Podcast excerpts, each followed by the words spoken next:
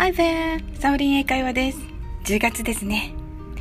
秋って何でも美味しく感じませんか？ハロウィンにかぼちゃを食べるのが楽しみです。約10年前、まだハロウィンがあまり流行っていない頃、マトリューシカの仮装をして超真面目にやったんですが、あの、買い物に出かけたら、その辺の小学生に、あの、後ろ指を刺されまくりました。さて、皆さんは普段お願いしたりされたりするシーンが多いのではないでしょうか海外の人と話している時に相手がメモを取ることになりました。ところがペンがありません。借りていい？と聞かれて、もちろんと答えたいあなた。何と言いますか ?Yes。でも、十分正解です。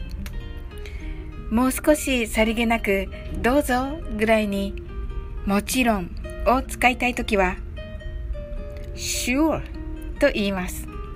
これはさりげなく、もちろんという時に使うとても便利な表現で海外旅行に行くと大変よく耳にします。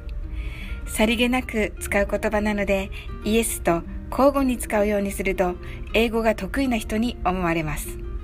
この sure を海外旅行に行く前は息をするように使えるようになっておくと大変便利です。ぜひ試してみてくださいね。発音はシュを言った後は自然と口を開けるとあになるような発音にしてください。それでは一緒に練習してみましょう。sure sure この sure 日本語だと漢字で手に話と書く手で言葉を伝える手話がありますね。この手話と発音が似ています。完全なダジャレです。それではダジャレバージョンも発音してみましょう。もちろんいいですよという気持ちを込めて言ってみましょう。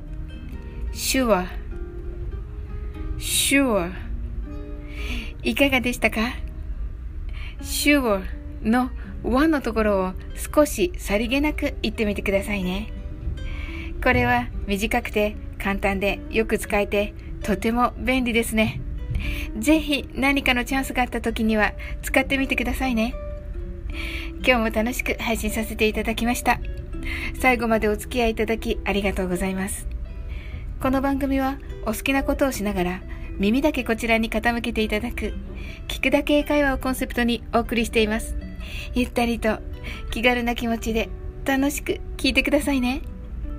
コメントやフォローいただけると本当に嬉しいです。それでは次の放送でお会いしましょう。That's all for today. Thank you. See you!